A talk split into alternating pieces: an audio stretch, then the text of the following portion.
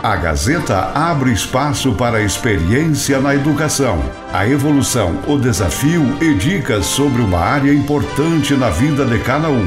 Agora, aqui no Giro Regional, o comentário com o professor Rui Alves Correia. Bom dia, Laerson. Bom dia, ouvintes do Giro Regional da Rádio Gazeta FM de Sobradinho, Rio Grande do Sul. Que Deus esteja com todos. Tenho insistentemente conclamado os senhores pais para acompanharem o ensino de seus filhos, aqueles que eles estão recebendo em sala de aula, e acompanhem diuturnamente esse desenvolvimento. Sejam ativos na participação dessa fase em que eles vivem, acompanhando a escola, apoiando a escola, interagindo com a escola é fundamental estarem todos juntos para que o resultado seja bom. Pode parecer contraditório, mas o Brasil é um dos países que mais investem em educação no mundo. E também é aquele que, entre os que piores frutos obtém, pois somos os últimos em 76 países pesquisados. Isso é muito triste. Então é preciso uma mobilização geral e que todos, todos mesmo, acompanhem o ensino de seus filhos e possam interagir com eles para melhorar essa situação. Mas qual a causa? Naturalmente, o investimento é, era errado.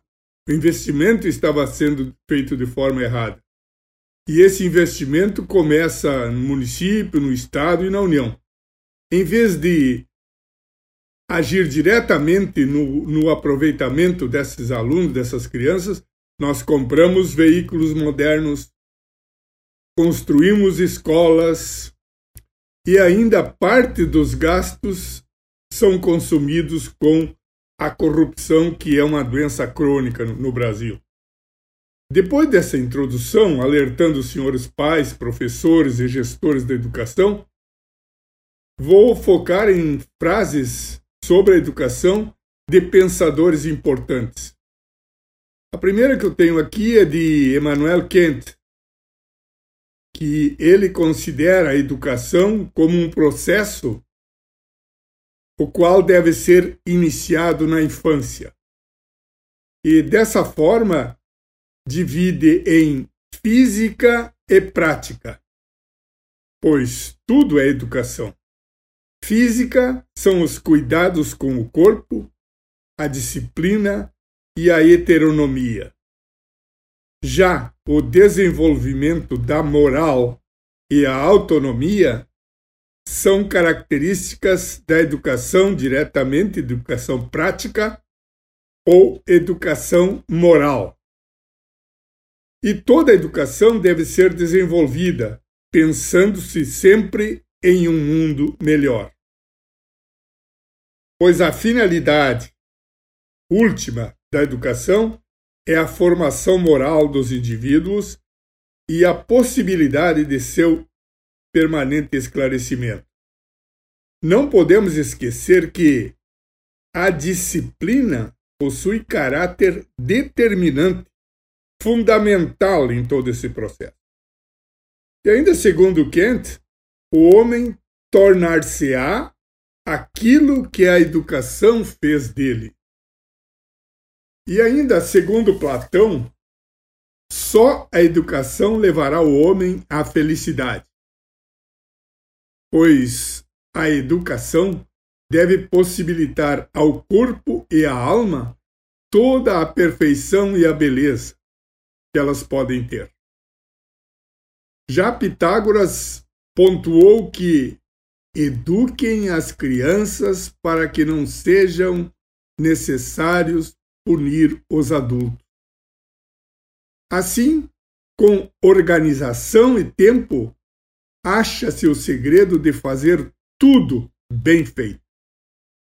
E ainda, a melhor maneira que o homem dispõe para aperfeiçoar-se é aproximar-se de Deus. ainda ajuda teu semelhante a levantar a carga, mas não a levá-la. Capacita-o para que ele a carregue. Vamos acompanhar e somar na educação os esforços para que nossos jovens atinjam a plenitude em seu desenvolvimento. E aqui nós temos um ponto a focar ainda que neste ano, por exemplo, o Brasil completa dois séculos de nossa independência. Que trabalho está sendo feito em nosso município para que nossos jovens tenham e consolidem um patriotismo bem desenvolvido e o orgulho por sua pátria? E isso começa também com o respeito aos professores, a colegas e honrando o pai e sua mãe. Esses valores são fundamentais para o desenvolvimento de todos. E nunca devemos esquecer que todo o exemplo educa e que cada um de nós possa ser um exemplo a ser seguido por essa juventude. Obrigado pela atenção e que Deus abençoe todos.